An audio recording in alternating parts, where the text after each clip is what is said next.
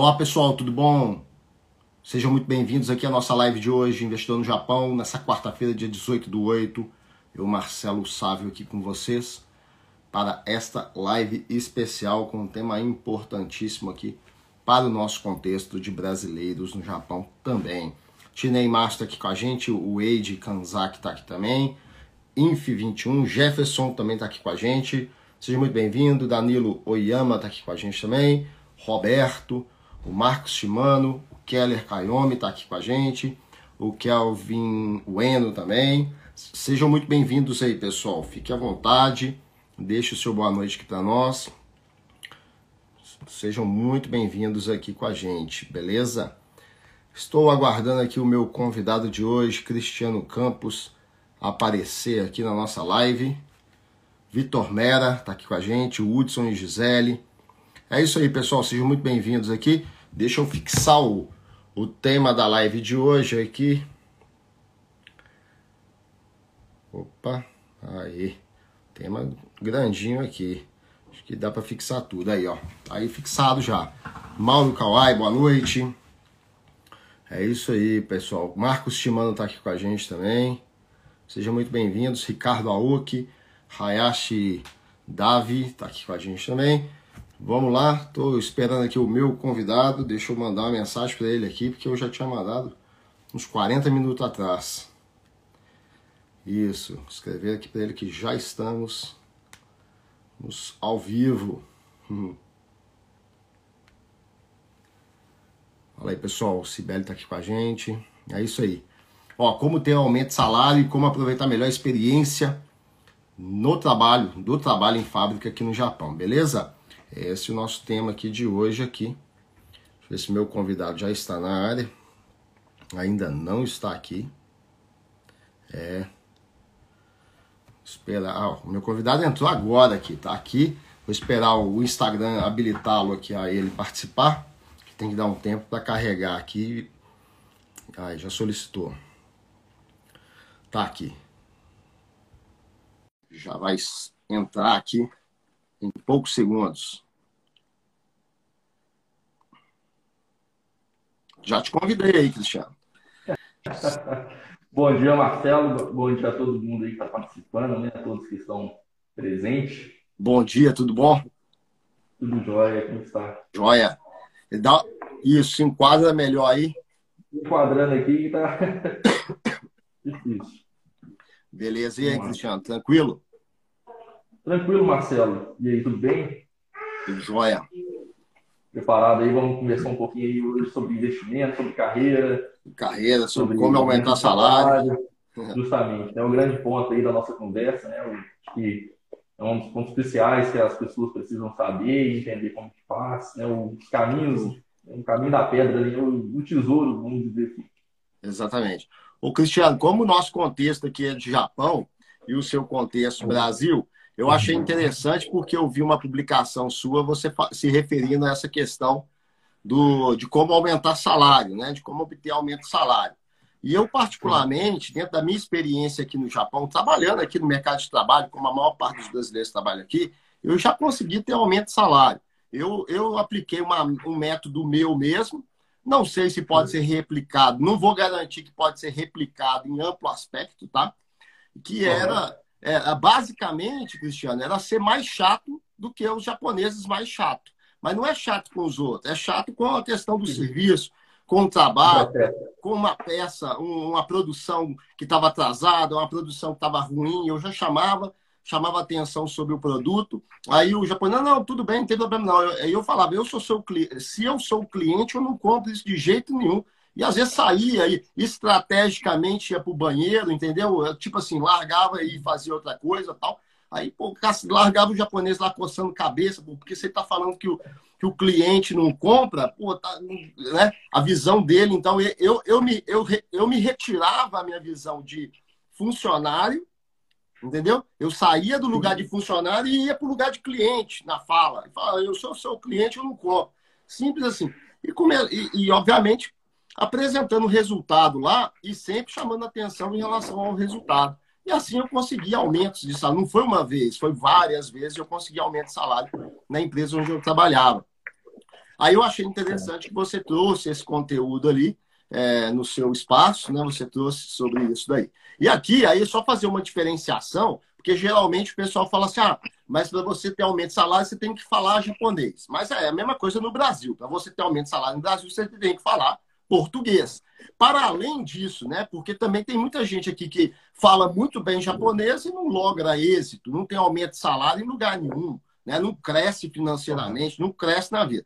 Então vamos excluir isso daí, que isso daí já é, é, é algo que tem que ser, não é? Que você tem que. Isso é básico. Isso é básico. Vamos para aquilo que não é básico, aquilo que aquele, aquela pessoa que ela sabe falar, ela consegue se comunicar, né? E o que, que ela pode, qual que é a postura que ela tem que adotar?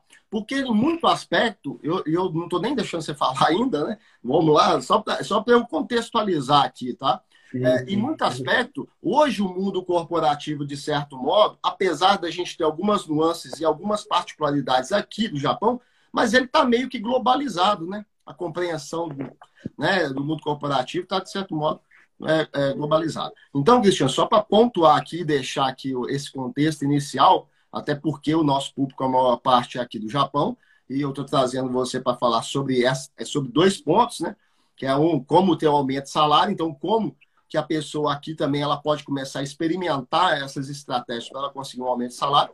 E o outro ponto que eu acho importante aqui, que a gente já conversou várias vezes sobre isso, e eu sei que você é do mundo corporativo no Brasil, e, e, e, como que o brasileiro aqui no Japão, dentro do ambiente de fábrica, em loco numa indústria japonesa, que tem, que tem de certo modo uma referência, como ele pode aproveitar dessa experiência e é o que eu digo, ganhar dinheiro na fábrica, com a fábrica e por causa da fábrica, para além do salário, né? Se tem como isso daí, se tem mercado para isso daí. Né? Então, feita essa contextualização, eu passo a palavra para você se apresentar aí, por favor.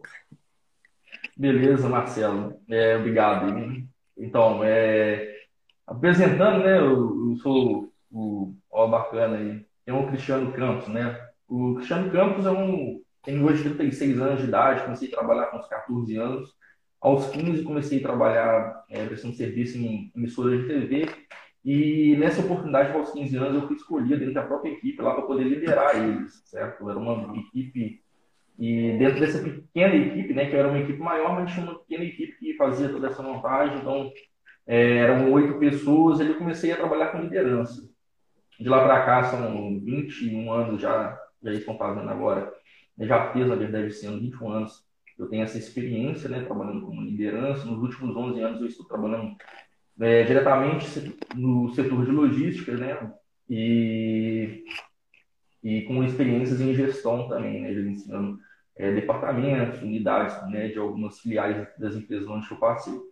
É, então, é, vamos lá. Começando pelo, pelo primeiro ponto, eu gostaria de fazer primeiro uma reflexão né, para quem está nos assistindo e tem interesse no, no tema.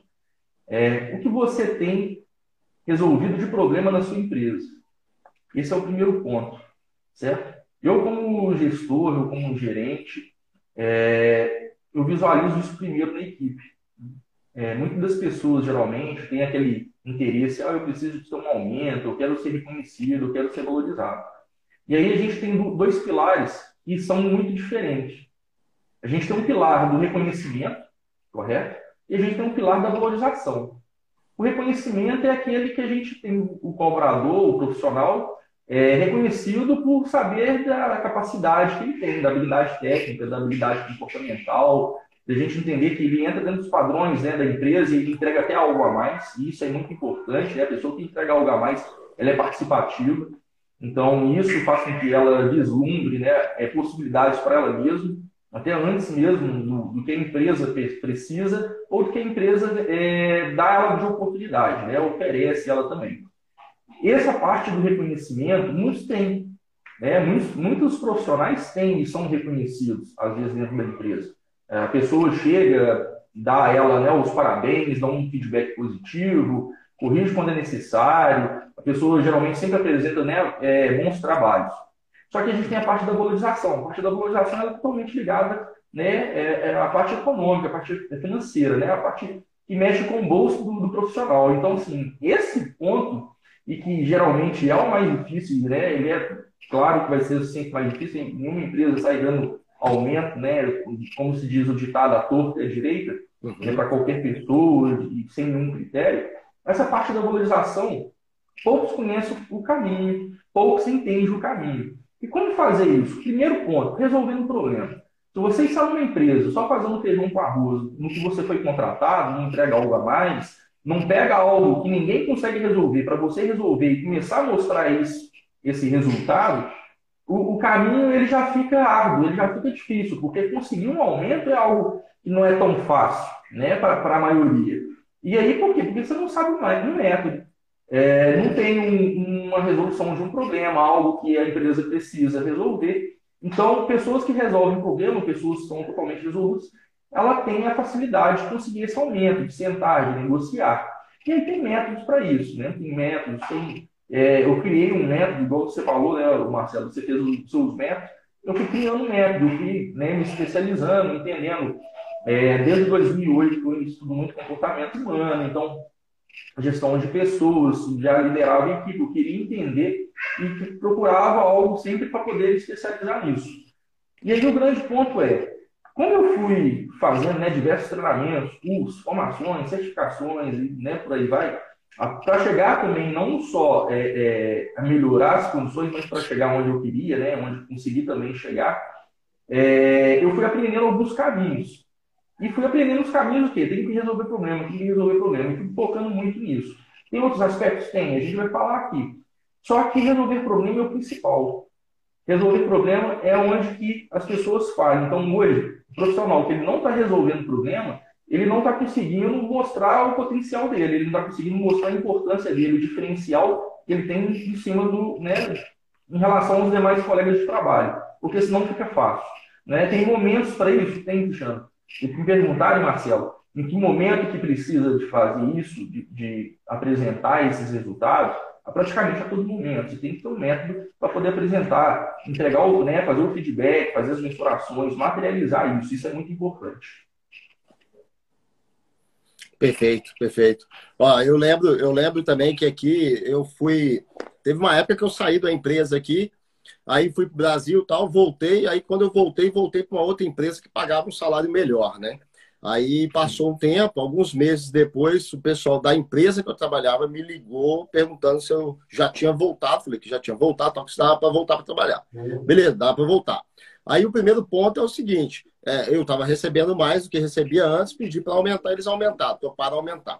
Aí assim que eu cheguei lá na firma, quando é, eu me deparei com, com a produção, com, eu já estava acostumado, já tinha trabalhado anteriormente, cheguei lá e perguntei é, para o companheiro de trabalho japonês, perguntei qual que é o maior, qual que é a máquina que está dando mais problema aqui atualmente. Ele falou, é a tal máquina lá.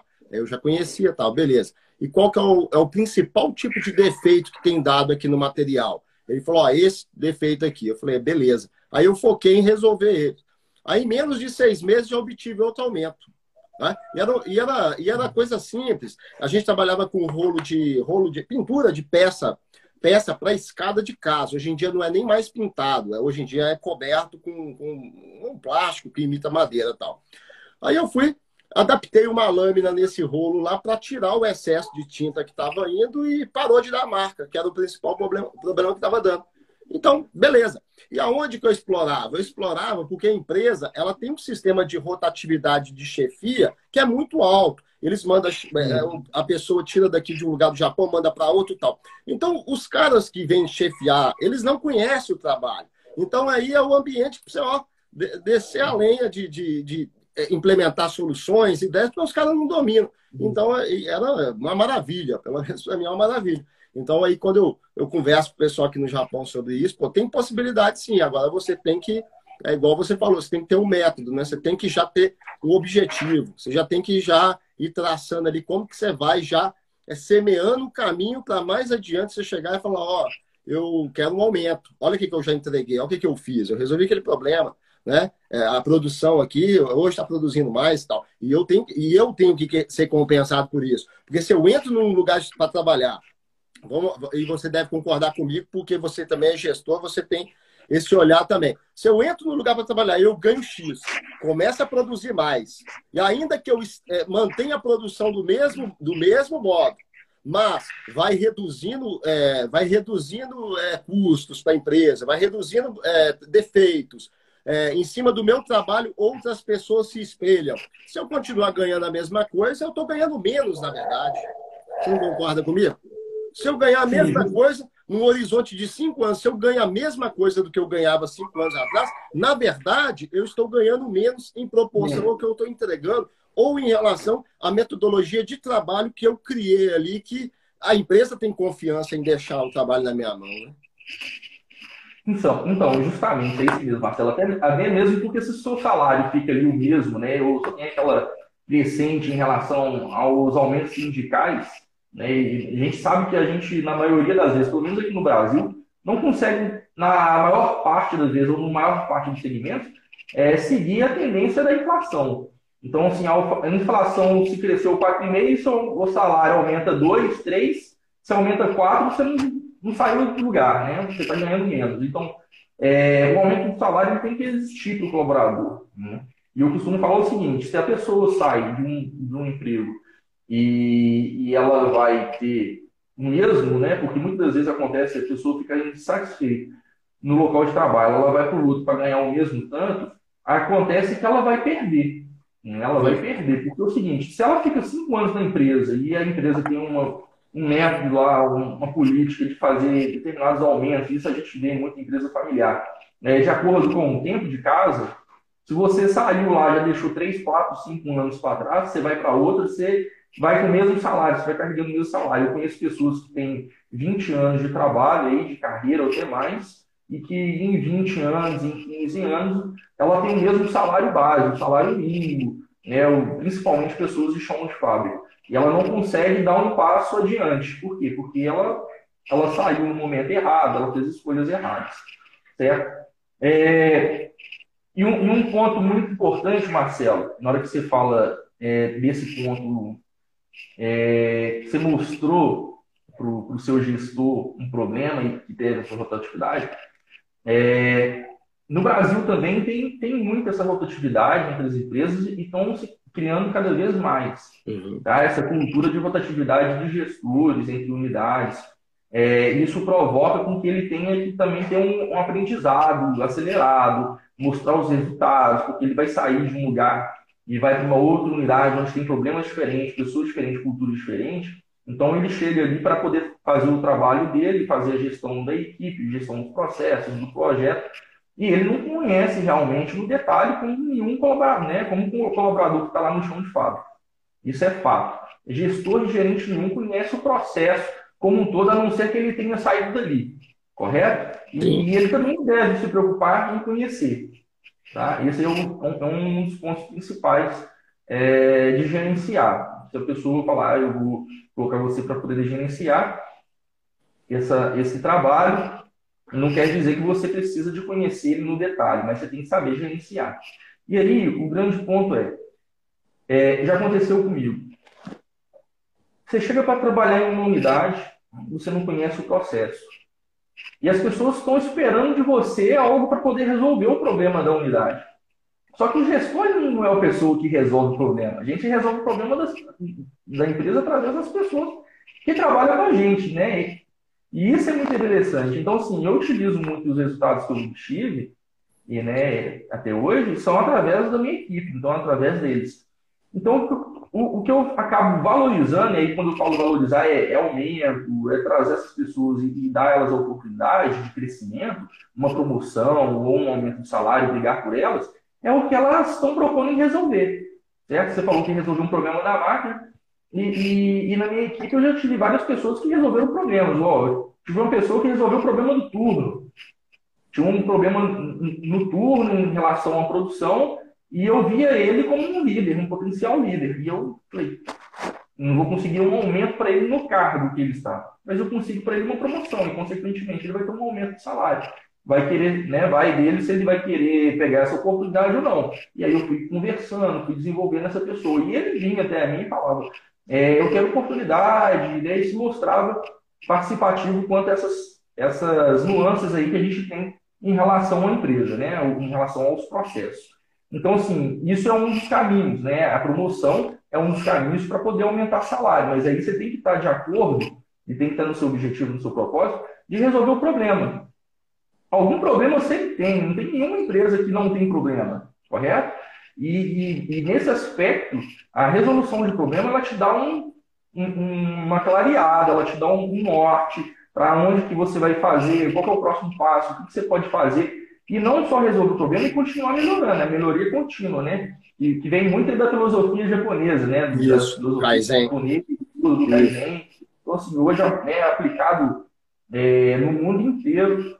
Então, não tem motivo da pessoa hoje falar que ela não consegue ter uma visão de, de melhoria contínua. Isso é muito debatido, isso é muito falado. Então, se você faz um determinado resultado e você ainda depois consegue trabalhar nele, ir melhorando, ou em, em outros, né, outros processos, isso vai te, te, te, ajudar a conseguir, sim, a ter uma entrada no, no, no, no aspecto do quadro da empresa, assim, de ganhos né, mais acelerado do que ficar naquele quadro ali onde só tem colaboradores que ficam mapeados para poder ficar ali, para poder fazer o conjunto da ópera, né? Fazer o, o que está indo.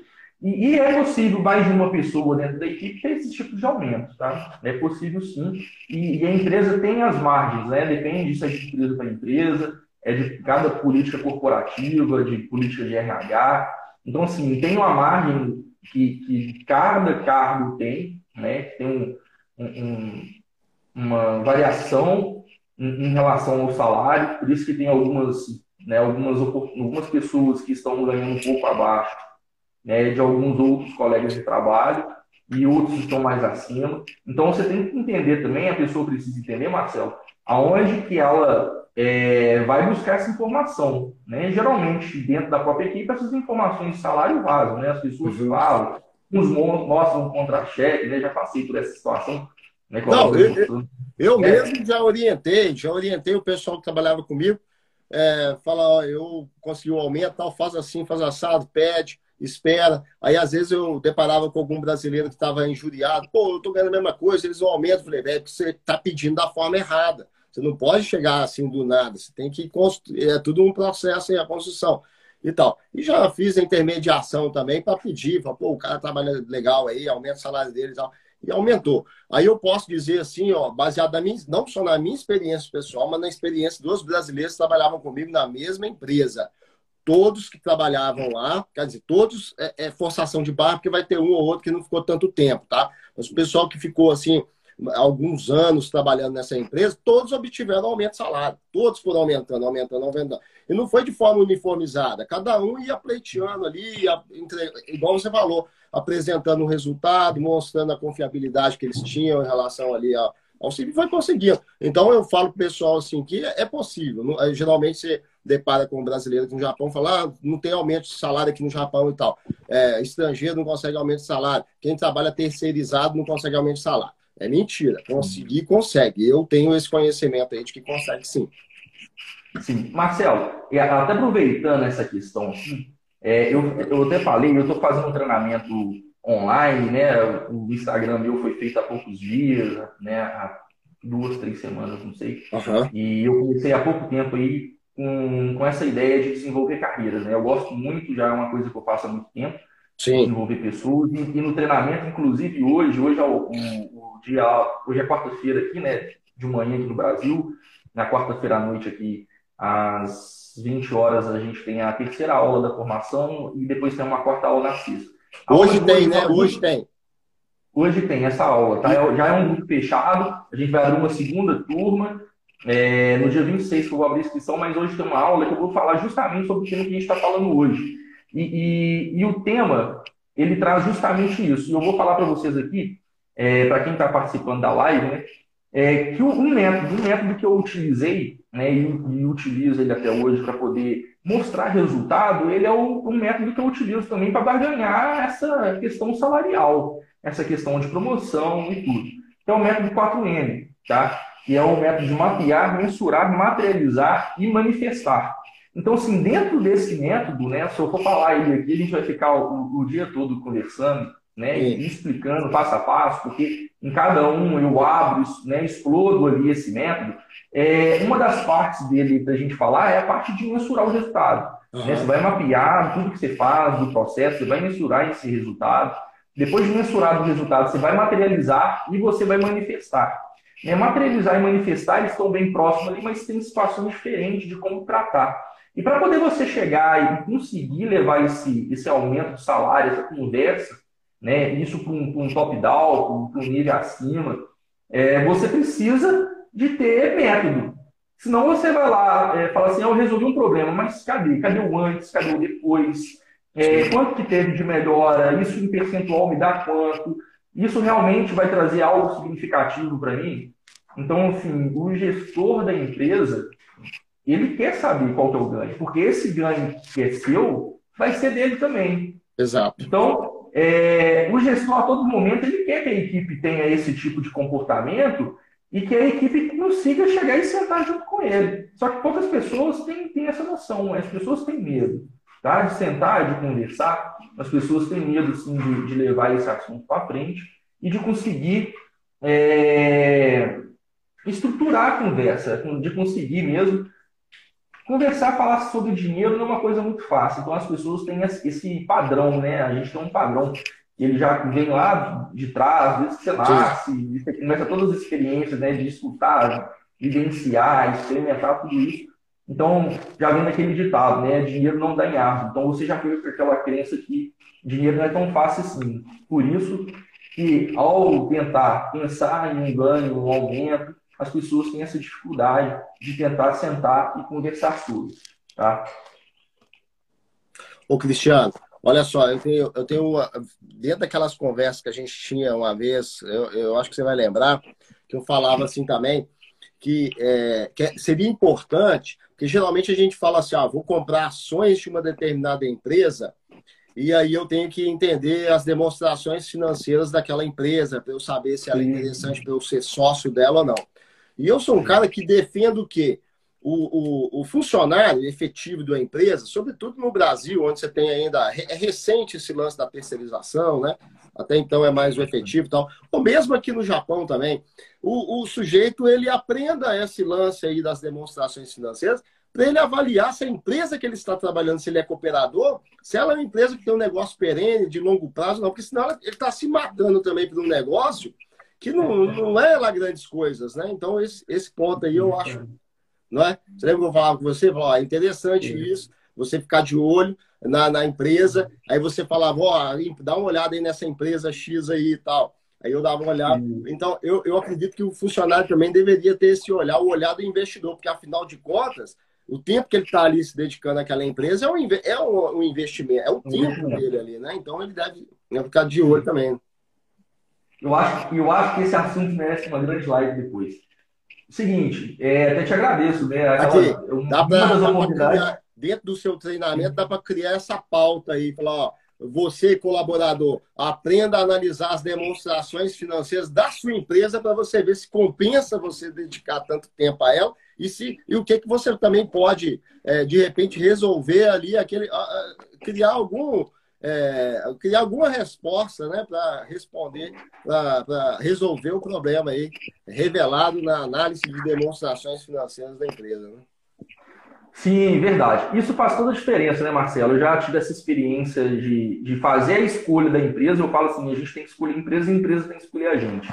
Uhum. E, e uma das oportunidades, né, a gente, igual você mesmo falou, eu te mandei lá o, o, o link, né, para você poder ver as demonstrações da, da, empresa, a gente analisar junto a saúde financeira da empresa, porque se você está indo para uma empresa que a saúde financeira também não está legal, é, esses aumentos né, de, de, de, salário, vislumbrar uma promoção, elas podem ficar muito mais difíceis, né? Sim. Com certeza. Isso faz todo sentido. Então, é, procurar empresas que vão te beneficiar nesse aspecto é importante também né? não só no contexto de ambiente organizacional, quanto localização, o segmento, o tipo de trabalho, o cargo que você vai exercer, mas tem a questão da saúde financeira da empresa, porque amanhã, e, e isso cada vez mais presente, né? as empresas, muitas das empresas, a gente tem a questão da terceirização que você falou, que está cada vez mais presente, então as empresas, é, muitas já estão começando até né, a, a, a terceirizar muito mais né, agora, nesses dois, três últimos anos, do que é, no passado, porque agora tem todo esse esse esse âmbito, né, que está sendo da política, dando essa oportunidade para as empresas para acelerar o crescimento delas e, e ajuda o crescimento das demais. E aí é o seguinte, você vai para uma empresa, vamos pensar principalmente quem trabalha em empresas né, terceirizadas que tem a questão do contrato, tem tempo de contrato. Uhum. Se a empresa ela não está legal, se ela financeiramente ela não está bem, é, a chance dessa empresa desistir de um contrato, de, de prestar um serviço para o cliente dela é muito grande. Né? E a questão, até mesmo empresas que não são terceirizadas, se ela tem essa dificuldade financeira, se não é uma empresa que tem uma boa liquidez, ela vai se encontrar em algum momento né, tão endividada que ela vai estar parando aquele processo de, de, de, crescimento. Então, ela não vai conseguir, às vezes, reverter o resultado negativo que ela já tem. Exato. E aí entra, e aí entra onde que o profissional ele precisa de saber onde que ele está inserido, porque a pessoa tem dificuldade, a pessoa quer colocar só o dinheiro no bolso no final do mês e quer ir embora para casa. A pessoa, muitas vezes, o profissional ele quer chegar, quer trabalhar, quer fazer o simples. E eu já escutei isso de muitos gestores, tá? É, como né, eu liderava equipe, né, lidero equipe ainda, eu faço gestão de equipes, eu já tive superiores meu, ou até mesmo cliente, que chegou para mim e falou assim, cara, ensina o, simples para sua equipe. É, é, o, o, cara quer vir aqui é, trabalhar e ir embora com o dinheiro dele, pronto, faz só isso. E eu não, eu não me sentia satisfeito com isso, eu sou uma pessoa muito inquieta em relação a essa questão de formação do, do, ser humano, do profissional. Eu me preocupo em todos os aspectos, desde a vida né, uhum. é, pessoal do, do, cobrador até a vida profissional dele, o que ele vai fazer. E muitas das vezes eu falo assim, é, pessoas que trabalham comigo, eu preparo elas para a vida, de, de, de, forma geral. Eu não preparo elas assim, só para ir lá trabalhar, fazer atividade, entregar o resultado e ir embora. Sim. Não, eu preparo ela para ser uma pessoa que ela entenda do assunto, que ela sabe onde ela está inserida, e se ela amanhã resolver ir embora da empresa para ser empreendedora, ela vai ser empreendedora, ela vai abrir a, o negócio dela, mas que ela vai ficar satisfeita, ela vai ficar feliz. Oh. Então, assim, eu acho que o profissional ele merece esse, esse cuidado, essa atenção. De, falta muito isso dos gestores, tá? De, de entender o aspecto financeiro do cobrador, se ele está fazendo investimento ou não. Eu falo isso muito com a equipe. E recentemente, é, eu tenho um, um, tinha um colaborador, né? Tinha na minha equipe um colaborador, em que ele estava fazendo investimentos e, e, parte desses investimentos ele estava diversificando a carteira e era um colaborador que ganha salário mínimo. Hum. Então, assim, pensa, em uma pessoa que ganha um salário mínimo, ela consegue separar parte da renda dela, da renda líquida, para fazer um, uma renda passiva, correto? E aquilo ali dá um conforto dela trabalhar para ela não ter que sair dali procurando outro lugar para ela ganhar o mesmo tanto. Então, muitas das vezes, a gente não para para pensar nisso. É, você pode ser, sim, feliz, bem-sucedido na empresa que você trabalha, na sua carreira, trabalhando em empresas privadas, no setor público, independente. Você não precisa, às vezes, ser empreendedor. Correto? Muitas vezes as pessoas, ah, eu tenho que ser empreendedor para ter uma, uma boa qualidade de vida. Basta você saber trabalhar o seu dinheiro para ter uma renda passiva.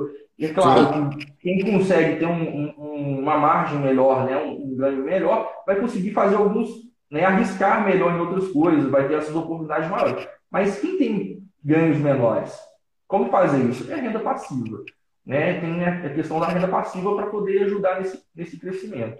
Ô, ô Cristiano, olha só, aqui, aqui, essa realidade eu tenho visto aqui também. Eu tenho sido procurado, eu tenho sido procurado por gestores aqui é, de empreite... aqui fala empreiteira, né, que são as intermediárias aí de empresas de recrutamento, tá?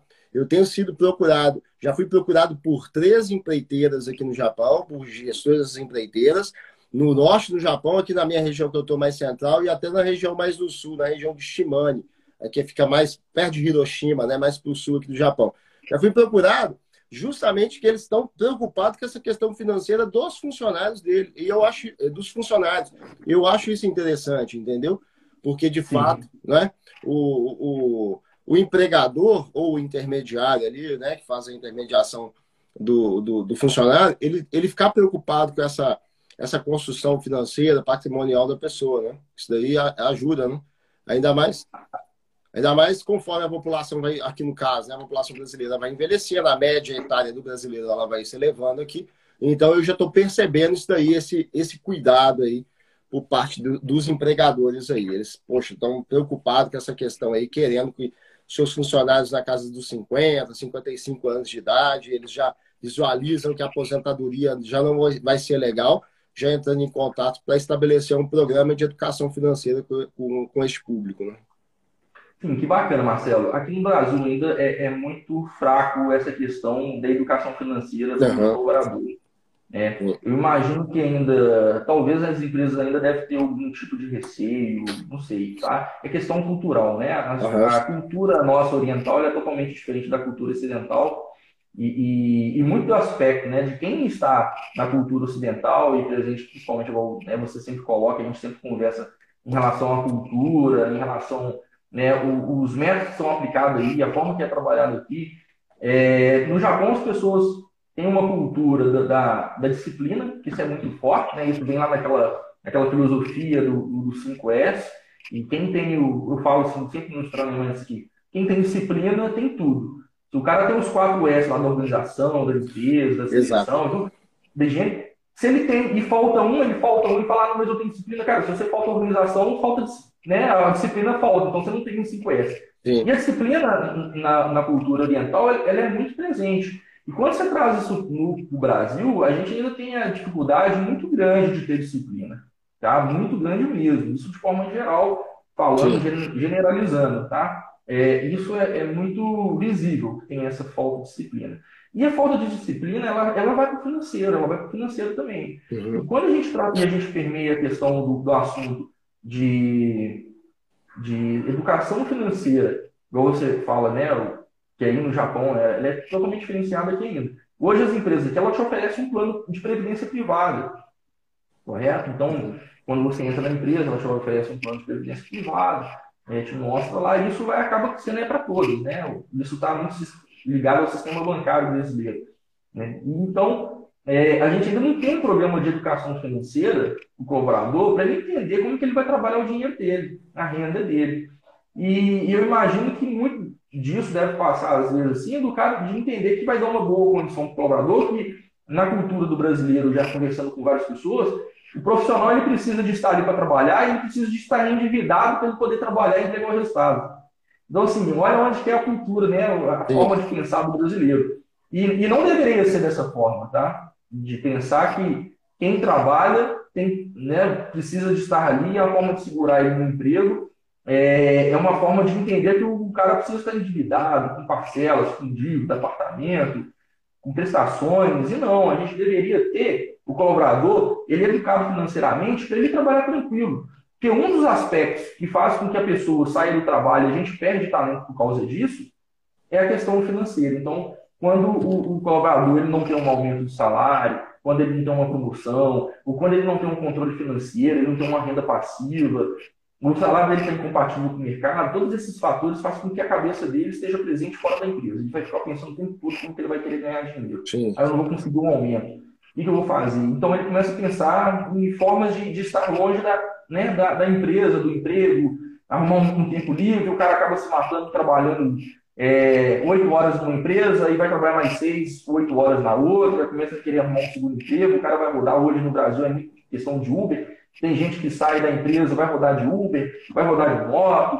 Então, o cara quer fazer uma renda né, trabalhando. E ele tem como estar em casa, fazendo o dinheiro trabalhar por ele enquanto ele está dormindo, para poder fazer essa, essa coisa acontecer, né? essa renda acontecer. É, você citou o lance da disciplina aí no, no trabalho, que falta disciplina e tal, mas nos investimentos também é a mesma coisa. Ó. O Buffett aqui, ele fala isso aí ou falou, já falou e ficou eternizada aí a frase que ele fala que é, a gente não precisa ser mais inteligente que os outros, precisamos ser mais disciplinados, né? Do que os outros para poder fazer investimento. O Cristiano, você citou o lance aí de, do, do, colaborador. Aí, aí agora eu vou entrar num ponto aqui que ele vai ser interessante para o pessoal que está aqui. 100% é. agora focado no pessoal que está aqui, né? Que é a, a segunda parte aqui da nossa pauta. É, você citou aí Kaizen e tal, porque você já conhece bem é, é, essa filosofia, esse conceito. Você citou o 5S, né, que aqui no Japão a gente conhece como Goesso, né? Ou o japonês já simplifica, é, é, é, geralmente se refere ao Sei Seiton, né, que é as duas, os dois primeiros S's aí e tal. Uhum. É, aí você citou também a respeito do funcionário que está trabalhando no ambiente de trabalho, mas a cabeça dele está fora do ambiente de trabalho, preocupado em como ele vai ganhar dinheiro e tal. Aí o ponto que eu quero aqui, que é um desafio para nós, e a gente já conversou sobre isso, e eu com a experiência que eu tenho é, trabalhando em fábrica no Japão e com a experiência que eu tenho de conversar com você, conversar com outros gestores do Brasil, outras pessoas do Brasil, que sempre perguntando para mim a respeito do contexto corporativo, metodologias de trabalho, de gestão de equipe, tudo isso aqui. E eu me via num ambiente, é, de certo modo, favorecido porque a, o, o, sujeito aí do Brasil, ele, ele querendo, poxa, implementar determinadas metodologias, né, trazer ali é, uma aumentar a produtividade no local de trabalho onde ele é gestor, e eu em loco aqui no Japão, aonde a, a, a princípio aí é referência para a galera que está no Brasil, né? Aí eu, a, o desafio que fica, e, eu, e assim, a gente já conversou sobre essas questões várias vezes, é o seguinte: como que o sujeito, uhum. na sua opinião, que está aí no Brasil demandando por implementar coisas legais aí onde você é gestor, né? Como que o brasileiro no Japão, que está em loco lá dentro do chão de fábrica, né? Acompanhando todos os processos ali, as metodologias de trabalho, processo de, de 5S, implementação de, é, de melhorias contínuas ali e tal. Como que esse cara aqui no Japão, em loco, lá, lá, lá com a experiência mesmo, como que ele poderia é, ganhar, aí eu cito a questão, ganhar dinheiro na fábrica, com a fábrica no Japão e por, e por causa da fábrica no Japão, como que ele poderia ganhar dinheiro, para além do salário, né? Salário, hora extra, é, você tem uma ideia aí para dar para a galera que está aqui no Japão? Os caras estão aqui, estão aqui, e aí no Brasil eu tenho certeza que tem um monte de gestor louco para saber como que funcionam as coisas aqui no Japão. Sim, justamente, Marcelo, a gente conversava muito né, sobre isso aí. Tem formas, tem, né, com certeza. E hoje a internet, ela, ela permite isso, né? Uhum. Muito em relação a pessoa divulgar o seu trabalho independente onde ela está, né? Aí você está indo no Japão agora, ah, provavelmente é 21h43, né? Isso. Às 9h43 da manhã aqui. E está do outro lado do mundo, no outro fuso horário, e a gente trazendo o conhecimento, debatendo né, uma pauta importante que é esse aumento do salário e formas de chegar nisso, né? Uhum. E, e, não só o aumento do salário, agora você entra num aspecto até maior, né? Em escalar isso, né? Escalar uhum. ganhos. Entra acima do, do salário. Marcelo, é, é, é simples, tá? É, se você vem nas fábricas brasileiras, né? E eu já trabalhei em fábricas aqui também, é, a indústria, de certa forma, ela é onde tem o maior conceito de filosofias japonesas. Tá? Então, quando você anda pelo, pelo corredor da fábrica, e, e eu estou me vendo aqui agora, né, andando nos corredores da fábrica e, e lembrando, assim, é até gostoso. Tá? Você olha para um lado, olha para o outro, é quadro de gestão à vista, é indicador, é foto do antes e depois, é foto da área, da equipe, tem um monte de coisa, um monte de informação, passo a passo, procedimento. E isso tudo, é, tem alguém que vem aqui e ensina. Certo? Uhum. Porque tiveram várias pessoas que saíram daqui, foram para o Japão, foram para os Estados Unidos, foram para outros países da Europa, para poder aprender algo para implementar aqui. Exato. E a, e a filosofia japonesa ela tem implementada em todo mundo e ela está implementada aqui no Brasil de forma muito forte. E às vezes a gente está fazendo coisas aqui que eu já ouvi falar e não posso falar se é verdade ou não, mas eu já escutei pessoas que saíram daqui foram, né, viajaram para fora para poder aprender algumas filosofias e falaram, gente, lá no Japão já nem utiliza isso mais, a gente está utilizando aqui. Mas dá muito certo aqui. Tá? Não utiliza aí mais porque já estão, às vezes, em outro passo, já estão adiante outra coisa, mas a gente está utilizando. E assim, se a pessoa está aí, no chão de fábrica, aprendendo os processos, como que é, e, e, e, e às vezes da forma mais simplificada, porque aqui o brasileiro ele quer fazer um negócio e quer florear. E às vezes explode demais a informação, quer criar um monte de passo, e deixa de fazer o simples. Tá? É. Então, a pessoa aprendendo né, a atividade dela, ela começando a se tornar um especialista, porque ela sabe do que ela está falando, do que ela está fazendo. Ela vender uma mentoria, vender uma consultoria, ela vender um curso, ela mostrar que ela consegue implementar algo e ela consegue fazer isso mesmo que à distância. Ela, cria, ela, criar um, ela criar um conteúdo, um blog, um Instagram falando um sobre a, a, experiência no mundo corporativo aqui no Japão. Ela procurando ler livros a respeito do assunto. Né? Você lê um livro em português onde fala gestão, da gestão aí corporativa, né? metodologias aí para aumentar a produtividade. Ela lê isso, compara com, com, com a experiência aqui em loco dela aqui, ela constrói um, um novo conteúdo, né? É, e oferecendo isso aí para o mercado brasileiro, que eu tenho certeza, eu falo com a experiência de quem, é, você sabe disso, e quem já, é, é pessoas entram em contato comigo é, para poder saber, poxa, no Japão como é que é tal, e para o pessoal implementar aí no Japão nos seus respectivos locais de trabalho.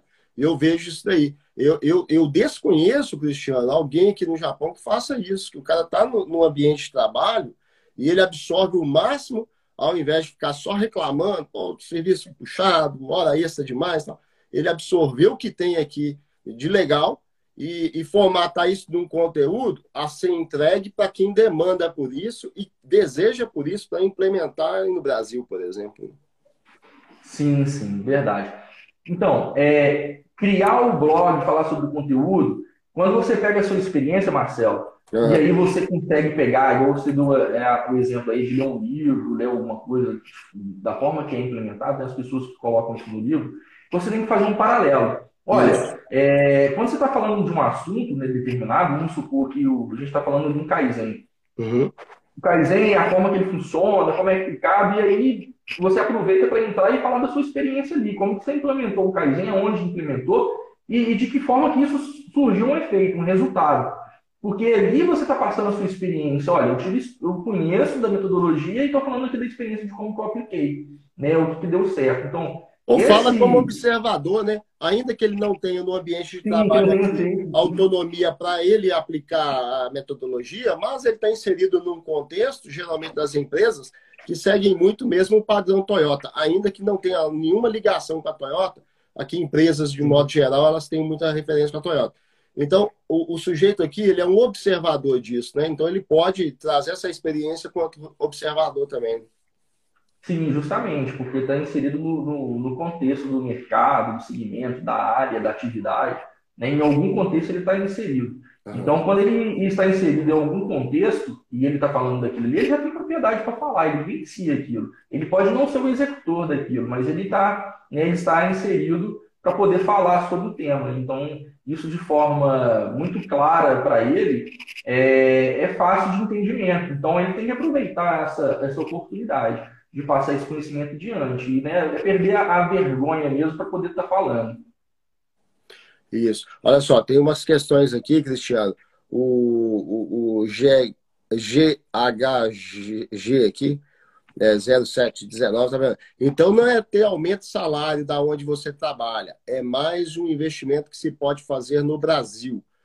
É, não, né? É, é o primeiro ponto foi como ter aumento de salário, tipo assim, você tem que é, implementar determinados, uh, determinados métodos aí que o Cristiano apontou, mas eu, eu acredito que o ponto mais forte aqui mesmo é isso daí, do cara que está aqui no Japão, trabalhando no ambiente de trabalho aqui, no, no local de trabalho em fábrica, ele tem essa experiência em loco, e o que nós estamos abrindo aqui, eu trouxe o Cristiano justamente por conta disso também, é que no Brasil tem gestores que demandam por informações como que funciona aqui no Japão, porque os caras estão secos para poder implementar no local de trabalho deles, é não é? Apresentar a, a mudança para a chefia, receber promoção. Então, eu sei que tem essa demanda por isso aí no Brasil, né? E aqui a gente tem aqui, poxa, acho que uns 90 a 100 mil dos 200 e poucos mil brasileiros acredito que uns 90 mil tá no, no, local de trabalho aqui, no chão de fábrica, né? E às vezes o pessoal, pô, chão de fábrica, trabalho em fábrica e tal. Tudo bem, é legal que a pessoa ela queira sair de fábrica. Eu, eu, defendo, se o cara tem esse desejo, ela deve buscar isso. Mas enquanto ainda ela não tem condições, até financeira, né? Ou até numa, não desenhou algo a desenvolver, pô, saiba que você está tá inserido num contexto em loco, tendo uma experiência diária. Se você treinar um olhar mais observador, começar a ler mais sobre esse conteúdo de gestão, corporativa, metodologias de trabalho, das terminologias utilizadas e hoje universalizadas, como 5S, 5S, é, como Kaizen e outras metodologias mais, né? É, diagramas é, é, diversos aí, é, você vai ter um olhar mais treinado para observar isso aqui no contexto japonês e vai poder ó, transferir essa informação para quem está demandando por ela. Né? Porque eu acredito nisso daí. Tem muita gente do Brasil que demanda por isso, porque o cara quer implementar no local de trabalho dele uma informação é, de primeira, um conteúdo ali em primeira mão, ele implementar e ele levar isso numa reunião de gestores, ele apresentar, ó, implementei isso tal. Pô, da onde você tirou isso? E ele tirou, eventualmente, conversando com o sujeito que está aqui no Japão, trocando a ideia, fazendo até, de repente, uma mentoria com o sujeito que está aqui, como observador de como é feita as coisas aqui. Né? Sim, justamente, Marcelo, e complementando tá, isso daí que você está falando, é, e respondendo também um pouquinho aí sobre essa último, esse último usuário que entrou aí, o JEH, eu perdi ele que agora estou tentando voltar ele aqui. É, o aumento, eu vou explicar uma coisa que você está falando aí. Quando você busca informação com outra pessoa, você está fazendo um benchmark.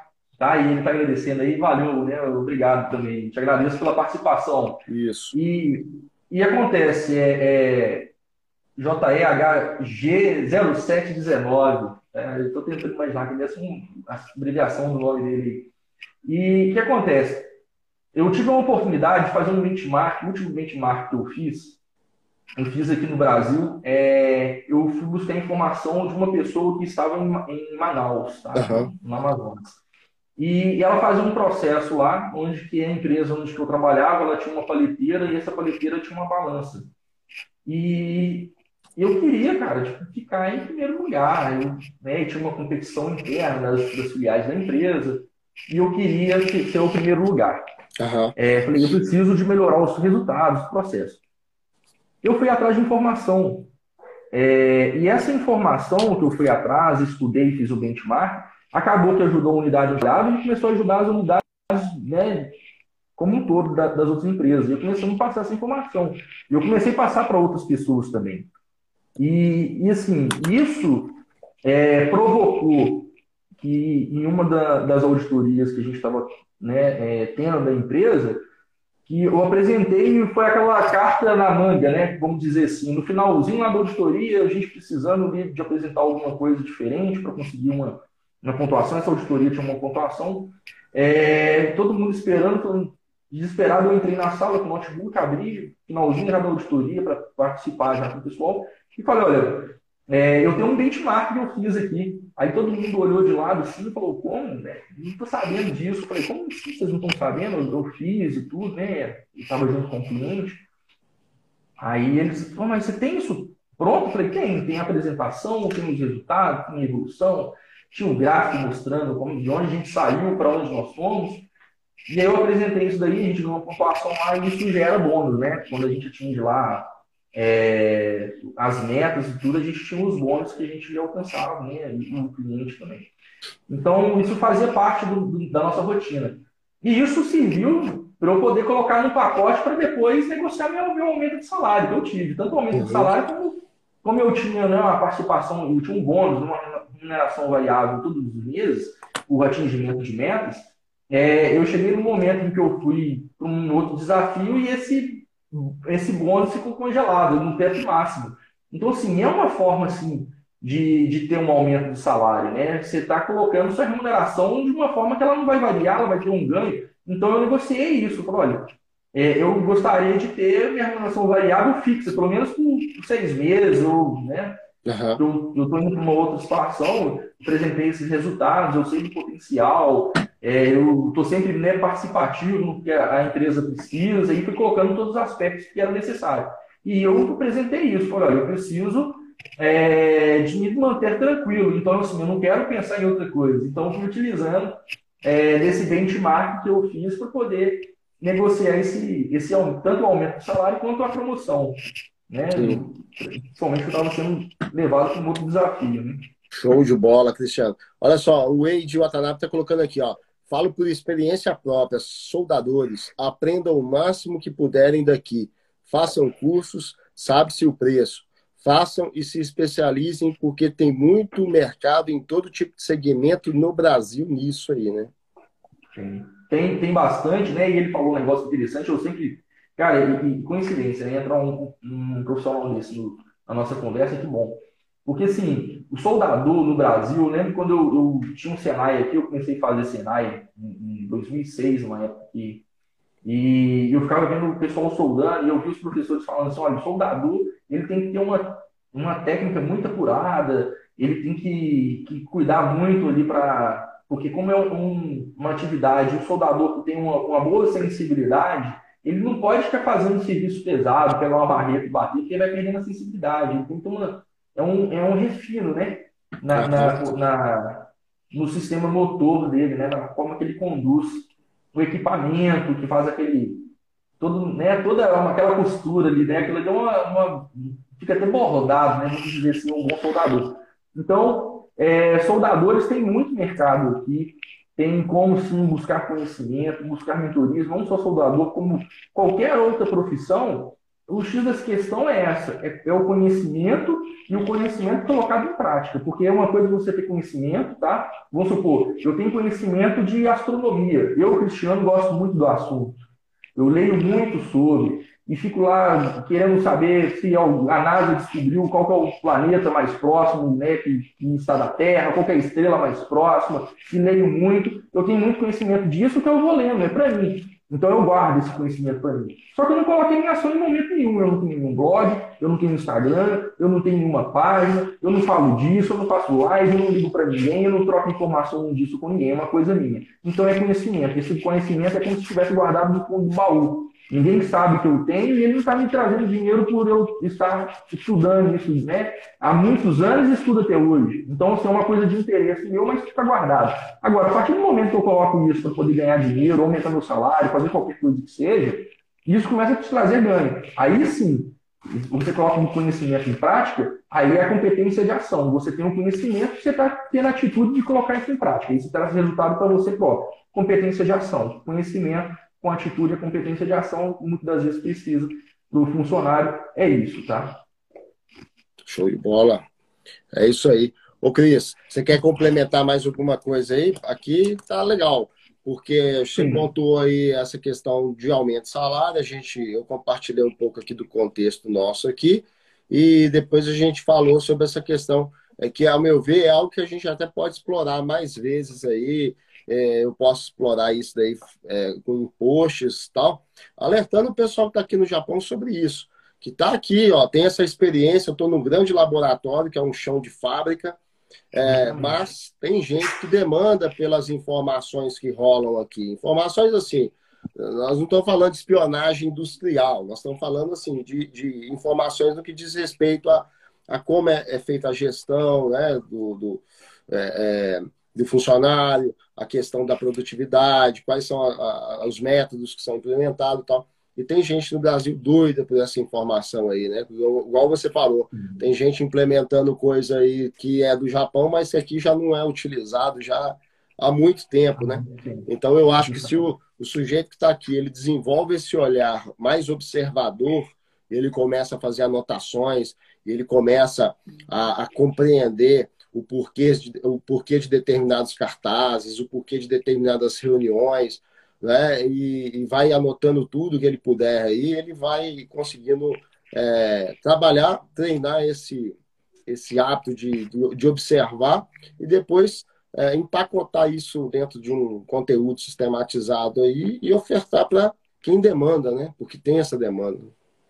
Sim. Marcelo, é, é, é, isso mesmo, né? Você contextualizou bem a nossa conversa aqui. E queria deixar dois pontos de atenção. Tá? Na verdade, até três aqui. É... Falando dos brasileiros, né, que, que, que têm o interesse de voltar para o país, né, para o Brasil, é... tem, tem muita forma né, de conseguir algo muito bacana aqui. Eu sou um tipo da pessoa assim, passo um dia na porta da empresa, um, um cubano, Aí o, esse cubano ele queria oportunidade de emprego e eu já tive empresa que a gente contratou é, haitiano e foi muitos, não foi um só não, foi vários é, para trabalhar na empresa e, e, chegava médico, dentista, advogado. Cubano era, cubano chegava... era aquele dos mais médicos que. não, não. Que obtiveram direito de ficar aí? Não, não. Ele, era, né, ele veio para cá, ele estava morando em Curitiba e ele veio para BH para procurar emprego, emprego né, com a, com a bolsinha e tudo. E chegou no, na porta da empresa procurando emprego, querendo passar o contato dele, anotei um número, né, falou, me dá seu número aí, eu vou te chamar no WhatsApp. Anotei e, e coloquei o, o, número dele lá. E as empresas no Brasil, elas, elas gostam disso, tá? RH, gestores, lideranças de forma geral, elas gostam de pessoas que vêm de fora, porque elas, elas acabam empreendendo. Eu trabalhei numa empresa em que, na hora que chegou os haitianos, sabia falar inglês, francês, espanhol, todo mundo queria eles na, na, nas ah. filiais deles, nos projetos deles. Por quê? Porque o, os engenheiros que estavam trabalhando, era uma empresa que, que era de, de construção, eles queriam aprender é, o idioma, praticar o idioma, trocar informação e queria eles na empresa. Então, assim, era uma porta de entrada. Isso já era uma porta de entrada. Então, às vezes, a pessoa não está nem esperando dele o algo a mais, mas quer aprender com ele algo ali incrível que as pessoas não, né, às vezes, ou não saibam, ou que ela realmente está buscando saber. Então, é, é muito importante saber isso, porque os brasileiros que estão no Japão, sabendo que o Brasil implementa o sistema Toyota de produção, tem o WCM, que é muito forte, antigamente era muito forte é, muitos na, na, indústria automobilística, e hoje isso, o WCM já, WCM já está é, expandido para vários outros segmentos. Tá? A gente tem grandes empresas, empresas de grande porte, aí, de diversos segmentos que já utilizam o WCM. Então, dá muito o WCM, e o WCM é algo muito, mas muito, muito, muito difícil. Não é igual uma auditoria tá? De, de, de, outros tipos de certificações que tem aqui. Eu acho que não vale a pena a gente falar que outras certificações não, são. Às vezes, Cristiano, às vezes eu observei também que tem é, conceitos aí super debatidos no Brasil, no âmbito da gestão, e aqui o sujeito está trabalhando aqui e ele está alheio a tudo isso. E é o ponto onde eu falo, se o, se o sujeito treinar esse olhar um pouco mais observado, se você fala determinadas terminologias que são daqui e que a galera daí importou, não é? E se você fala para alguns brasileiros aqui, ou, ou talvez para a maioria, a galera viaja, não sabe, não, porque falta treinar esse olhar de observação. Treinar o olhar de observação, começar a relatar, começar a, a, treinar a escrita disso, a produção de um conteúdo sobre isso tal, tem mercado aí por quem demanda, né? Por isso aí. Sim, sim. Tem uma pergunta aqui que eu estou tentando puxar ela, eu não estou conseguindo ver. É do Felipe. falando quais, isso. Quais pontos fortes podemos destacar, né? Do brasileiro, do ele quer voltar ao mercado brasileiro, né? É, ele, deixa, eu, deixa eu ler completo aqui, ó. Bom dia, boa noite. Ou boa noite, bom dia, né? Quando saímos do Brasil para trabalhar no Japão, noto que tem muitas pessoas com dificuldade em voltar ao mercado de trabalho brasileiro. Quais os pontos fortes podemos destacar? Certo. E aí eu, a questão é, é, essa dificuldade de voltar ao mercado brasileiro, porque a pessoa tem um interesse né? Então, é, seria esse ponto. É, é, o interesse dela e voltar para o mercado brasileiro ou permanecer no, no mercado japonês. Porque se for para voltar para o mercado brasileiro, é, a gente, né, nós conversamos isso ao longo da nossa live, uhum. a gente tem muita oportunidade, o brasileiro que está fora, que está no, no, no Japão, é ele estudar os métodos que são aplicados, as ferramentas técnicas, é, fazer contato com quem trabalha aqui, entender, olha, em que ponto vocês estão, o que, que você está fazendo. Eu lembro, Marcelo, é, é, de uma oportunidade que você esteve aqui, viajando né, aqui para o Brasil, uhum. em que vocês chegaram, eu fui até buscar vocês no aeroporto, e voltou a Esther, Jonathan e o Davi junto comigo, no carro, e você voltou no outro carro com esse BL. E na hora que eu estava no carro, no aeroporto, eu peguei meu telefone, meu telefone começou a apitar. O, um dos seus filhos virou e falou assim: por que está pitando seu telefone?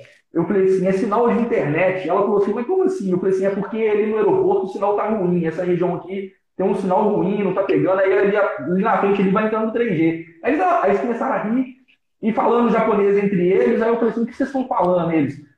É, porque lá no Japão a gente está bem à frente, já é uma outra internet e tal. Eu falei, não, o 3G chegou aqui agora. Então, assim, cara, o que, que vale às vezes em contato com alguém que esteja aqui no Brasil? Né? Entendeu? Como que está o, o cenário brasileiro? Essa dificuldade do, do, brasileiro voltar e inserir no mercado brasileiro, ela não deveria acontecer, tá? Porque, assim, conhecimento a pessoa tem, eu acho que às vezes falta o caminho, tá?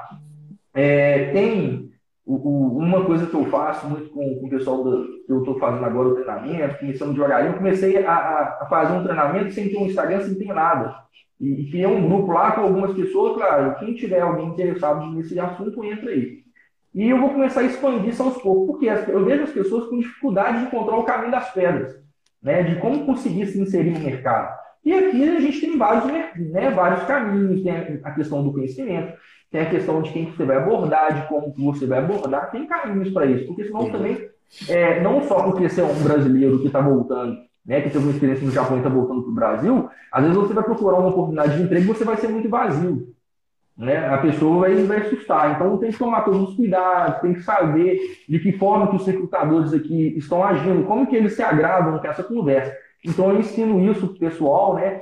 E era até uma conversa que a gente estava tendo, né, Marcelo? De, de, isso talvez não tão longe, eu, eu penso em sim, fazer algo voltado nisso, de, de pessoas que estão no exterior para entrar no mercado brasileiro. Eu acho Sim. que é, é importante, importante o sujeito tem que, ser, tem que estar a par né, do que está acontecendo aí, ele tem que estar atualizado. Sim, não só, somente atualizado, mas tem que criar todo um ambiente favorável para ele. Tá? Porque senão só parece que foi um aventureiro, né? a pessoa foi e a gente tem como formas de costurar isso, de tornar isso interessante ao olhar do recrutador. Tá? E, e para fechar, Marcelo, só duas situações aqui que são dicas assim, que eu poderia dar de, de experiência própria, e eu até deixei anotado aqui. Eu falei muito de resolver problema, falei do método aí, né, dos quatro M's, de como a gente chegar e conseguir abordar essa melhoria de, de, salário, aumentar o salário, chegar a ter esses ganhos. Falei de, dos ganhos, né, a, a, os riscos também em relação à necessidade de se ganhar mais. Então, um dos fatores que faz com que a pessoa é, saia do emprego é o descontrole financeiro, não ter uma renda passiva, né, um salário compatível com o mercado, esses fatores. Mas também lembrar dois fatos que aconteceu comigo. É, muita gente se fala se apega em aumento de salário. Teve uma oportunidade em, em 2005, é, muito lá atrás, que eu deixei de ter uma promoção porque eu não queria a vaga. Então, assim, eu recusei ali no momento um aumento de salário, porque eu não queria a vaga que estava me sendo oferecida, porque eu já estava vislumbrando outra vaga. Porque já era que acima dela, já era com uma responsabilidade até maior, com uma liderança de uma equipe maior e tudo. E eu não quis essa vaga, eu passei para uma outra pessoa olha, eu indico fulano, é, ela está preparada, eu confio no trabalho dela, mas eu gostaria de esperar a minha oportunidade. E a pessoa falou assim, não, né, o, o, o meu gestor imediato falou assim, ah, mas pode demorar mais de um ano. Eu falei, não, não tem problema. E acabou que três meses depois ela veio. Mas é importante a gente ter isso também, em contexto de onde você quer ir, de onde você quer chegar, porque às vezes a gente fica focando muito só no aumento de salário, e esse aumento de salário ele vem de, de certa forma para a gente como né, já aconteceu para mim outras vezes, e, e você não está preparado para aquela oportunidade, para aquele desafio.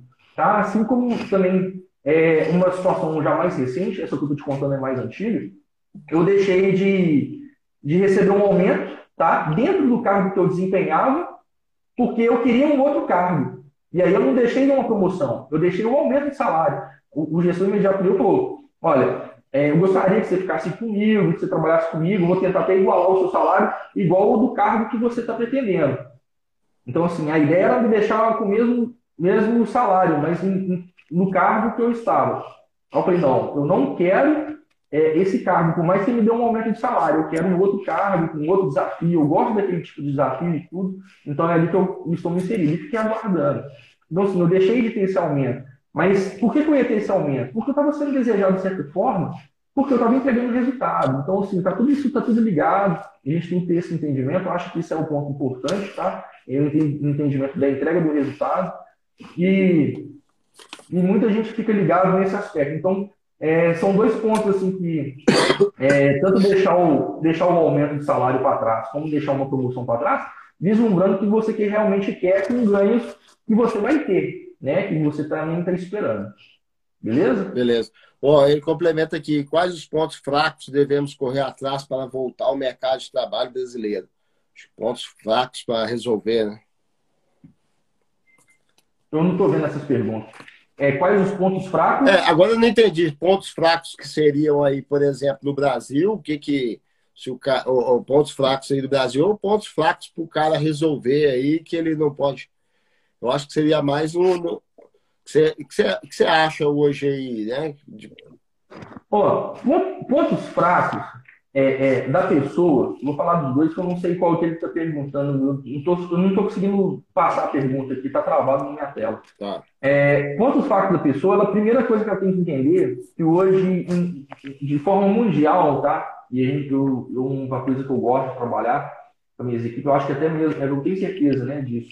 Ele colocou aqui, ó, de passar muito tempo fora do país. Ah, tá. De passar muito. Então, ótimo. Passar muito tempo fora do país. Não, não chega a ser um ponto fraco, não, tá? Eu acho assim, a gente tem que olhar para todos os aspectos, independente é, de qual seja, como um ponto forte. Você tem que criar dentro do seu aspecto, não pode ter um, um ponto negativo do, do seu em relação a qualquer coisa. Você tem que usar tudo que você tem a favor.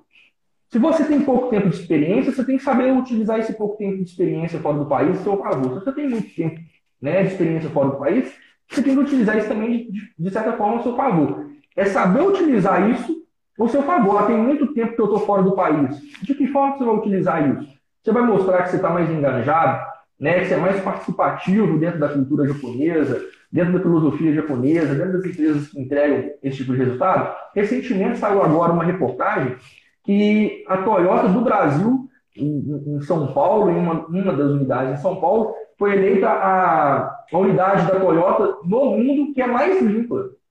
E a gente está falando do brasileiro, que não tem cultura de, de manter organizado, não manter limpo, não. O cara ele vai lá e deixa sujar, ele deixa bagunçar para depois ele limpar e ele achar que ele está fazendo um trabalho excelente. Né? E não é. A questão da cultura do 5S é manter limpo, né? É não sujar, é não desorganizar. Não é ir lá consertar, é ir lá fazer de novo. Então, assim, a gente está falando de uma cultura japonesa que foi implementada aqui no Brasil, mas será que é assim em todas as fábricas? Claro que não. A grande dificuldade que a gente tem como gestor hoje é implementar a cultura de organização, de limpeza da equipe, que são os dois pilares iniciais do 5S. Então, é, dentro de outros aspectos técnicos, né, muito técnico, método, metodologia, ferramenta, tudo que você pode pensar que você pode utilizar, você tem que pegar isso como um contexto. Ah, eu tenho, tenho muito tempo. Você tem que aproveitar isso de forma que você tem isso muito claro para você, que você tem autoridade no assunto, e você pode vender essa ideia, trazer isso para o Brasil, ou para outros lugares do mundo, ou para outros brasileiros que estão em outros lugares, ensinar isso. Olha, gente, aqui no Japão funciona de tal forma. E aí na Irlanda, tem alguma coisa do tipo? Tem. Então não aprenda mais comigo. Não, não tem. Então implemente. Então tem como sim a pessoa fazer renda, né? Se ela não quer só aumentar o salário dela, que ela escalar os ganhos dela, ela tem como fazer sim e levar esse conhecimento para outras pessoas e aproveitar disso, tá? Show, show de bola. Ó, o, o, o Gé aqui, HG, coloca aqui, ó. A pessoa que quer voltar para o Brasil futuramente, eu acredito que a melhor coisa é investir no Brasil, fazer seu pé de chão, seu pé de chão futuramente. Pé de meia, né? Pé de chão. Qualquer lugares do Brasil falam diferente. É, esse ponto aí é um ponto meio conflitante aí, Cris. Eu vou responder essa daí, porque, por exemplo, se o sujeito não tem um tempo definido ainda, ele quer retornar, mas não tem definido quanto tempo, ou se ele parar para pensar, ele considera que vai extrapolar alguns anos ainda, eu defendo que o cara comece a investir aqui em moeda mais estável, numa economia mais estável, e, e, e conforme for se aproximando o tempo de retorno, ele vai já desenhando a migração desse capital, né, a alocação do capital no Brasil. Né? Então, um ponto aí que uhum. tem que observar com cuidado. Né? É, é isso aí. Ô, Cris, deixa, deixa suas considerações finais aí. Foi muito, então, pessoal, bom, muito bom o papo aí, esclarecedor, muito aspecto, em muitos aspectos. É, te, te, agradeço aí, Marcelo, pelo convite, né, da gente estar conversando sobre, estar conversando sobre esse tema, né, eu acho de interesse para muitas pessoas. Aqui no Brasil, nesse horário ainda, as pessoas provavelmente estão no horário de trabalho, é até mais difícil de entrar. Aqui, aqui, é... aqui também. Basicamente, acho que metade aqui do. do metade ou, ou, quase isso aí do pessoal está trabalhando também, horário noturno. Sim. Então, é, o que acontece? Né, não somente agradecer você a participação, acho que o bate-papo muito bom aí para a gente estar esclarecendo algumas dúvidas, né? É, e está deixando aberto, né? O pessoal que quiser seguir a, a página aí do, do, perfil do Instagram, vai ter outros treinamentos, vai ter outras coisas, está, está ligado, né? Quem tem um interesse de, de estar tá voltando principalmente para o Brasil, na hora que a gente tiver um curso já voltado para isso, uma mentoria, vai ser uma, uma, coisa bem parruda, tá? Não vai ser um negócio assim que, ah, vai ser duas, três horas, 16 horas, a gente vai preparar a pessoa, não, vai ser um negócio mais parrudo. Quando eu falo parrudo, é, é grande mesmo, extenso, de acompanhamento, com 12 meses no mínimo, para a pessoa se situar, acompanhar a entrada dela, mostrar os caminhos e como é, fazer para poder ser visto pelas pessoas, pelos recrutadores. É, eu estou ensinando as pessoas né, no treinamento hoje a como elas serem observadas pelo recrutador e na hora que eu dei um simples passo, gente, eu pagava muito caro e paguei várias vezes assim para poder aprender isso. Olha só, pum. A pessoa falou, nossa, como assim? E, e hoje eu sou, né, assim, graças a, eu falo que é competência e sorte, né, mas a, a internet ela está aí e a gente tem várias é, ferramentas para isso. É, hoje eu sou convidado tá, em trabalhar em outras empresas. Eu estou saindo da empresa onde eu estou atualmente. Na próxima semana eu viajo a São Paulo para poder fazer treinamento, iniciar uma outra empresa. A convite deles, uma conversa, uma coisa assim, é, do acaso talvez, ou, ou não, mas três pessoas passaram em frente da empresa que eu estava trabalhando, eu abordei elas para poder saber se elas estavam precisando de ajuda, porque eu vi elas observando o, o local onde a gente trabalha, olhando fazendo comentário. E aí eu chamei eles, comecei a conversar, e naquela conversa apresentei a empresa, o, o local de trabalho, o que a gente fazia, né, quais os problemas que a gente tinha, e elas também eram do mesmo segmento, olha, a gente tem esse tipo de problema, você tem que tomar cuidado assim, e eu fiz assim, comecei a mostrar o que estava resolvendo, e no bate-papo informal ali, querendo mesmo ser né, é, é, é cordial ali, cortês ali com eles, acabei recebendo ali depois, um, um, no dia seguinte, um convite deles para poder trabalhar junto, né, abrir uma filial da empresa deles aqui em BH, aqui, BH, BH e Contagem aqui, onde aqui em Minas, né? E, e isso, assim, é, são resultados, né? Resultado do trabalho da gente. Então, é, esses aspectos de, de, ser visível para as outras pessoas, e aonde eu estava trabalhando até, agora, né, até essa última semana agora, eu também fui a convite de outra pessoa que sabia do meu trabalho, dos meus resultados. E antes dessa última empresa que eu estava também, eu entrei em uma outra lá atrás, a convite, outras duas lá atrás a convite. É, eu sempre fui convidado pelas empresas, né? São 20, desde 98 que eu trabalho aí, nunca fui desligado de uma empresa, mas também não acho que é demérito ser desligado da empresa, porque as empresas passam por um momento diferente.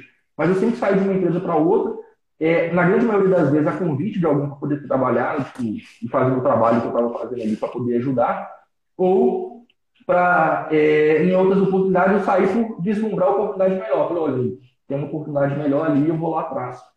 Eu vou, né, para poder crescer isso de forma mais acelerada. Então, assim, o que a gente entrega no dia a dia, ele é um grande, é um grande X da questão. Tá? E a gente precisa de entender isso, do que a gente está entregando. Então, assim, se você não está dando nenhum resultado hoje é, para a empresa, é, você não está dando resultado nenhum para você. Sim. Não acho que, que você está fazendo algo que é, é, que é satisfatório para você mesmo, porque não está. Porque para a gente entregar é, para outras pessoas alguma coisa, a gente tem que impactar elas de forma positiva. E quando você pensa, ah, mas se eu fosse empreendedor, eu faria. Beleza. Se você fosse empreendedor, você estaria né, é, apto, você estaria preparado para poder realmente entregar o que o seu cliente deseja, o que o seu cliente quer? Talvez não. Né? Você não está sendo capaz ainda de entregar aonde está, né, dentro da empresa de uma outra pessoa, dentro de uma escola, e aproveitar aquilo ali para uma experiência de vida. Então tem que tomar muito cuidado com isso, tá? E, e aí, mais, Marcelo, te agradeço a participação, tá? Acho que foi muito válida aí a nossa conversa e, e, agradeço a todos que participaram aí, que mandaram as perguntas, que acompanhou a gente aí do início ao fim, que entraram aí ao longo da nossa live e, e que essa live tenha... Os que vão assistir depois também, né? E também, né, você vai deixar aí no... no deixar salvo aqui. No Instagram, né, deixar salvo, né? Bacana. E vai pro, pro podcast também. Ó, oh, bacana, show de bola. Então, a toda essa turma aí que ainda vai assistir, a turma do podcast, também que seja válido, né? Esses pontos, né? Aplicar aí, mensurar, mapear os processos, conseguir sentar né, com o gestor, pedir um aumento, mostrar o ganho, tá? O percentual de ganho, ele é muito, ele é muito factível. Então, quando você mostra de você saiu de certo momento, um certo, né, certo resultado e levou isso para outro patamar, isso já te dá um poder de barganha muito grande. Então, tem que aproveitar desses fatores, tá legal? Beleza. Ô, Cris, muito obrigado aí pela participação. Acabei, acabamos de, de, acabei que esqueci de mencionar aqui. O Cris é meu primo, né? Nós somos nós somos do clã Tolentino aí de Minas Gerais. Né? Eu sou Pimentel por parte de pai, você é Campos por parte de pai, só que nós somos por parte de mãe da família Tolentino aí de Belo Horizonte. Né? É isso aí. É isso aí, Marcelo. Falou, Cris. Forte abraço aí. Um grande abraço. Tudo de bom aí, lembrança para a família. Para vocês também. Falou. Tudo de bom e a todos aí que acompanham. E tenham sucesso. Falou, abraço, abraço. Tudo de bom. Falou, pessoal. Abraço. Muito obrigado aí, Felipe, o GHS, o Tinem Márcio aqui deixou o comentário também. Ó, só para ler o, o, comentário aqui do Tinem. É, aumento de salário também envolve aumento de responsabilidade, não é? É, ué. Sim, sim. É igual disso aí. Isso. É, é, por trás de grandes poderes, grandes responsabilidades. Isso aí. E tem que saber, né, se a pessoa realmente quer essa responsabilidade. Beleza. É isso aí, Cris. Muito obrigado aí. Um forte abraço, cara. Forte abraço. Um abraço a todos aí. Muito obrigado. Valeu. Valeu, pessoal. Muito obrigado a todos aí. Valeu. Até a próxima live, se Deus quiser. Falou. Valeu, até mais. Até mais.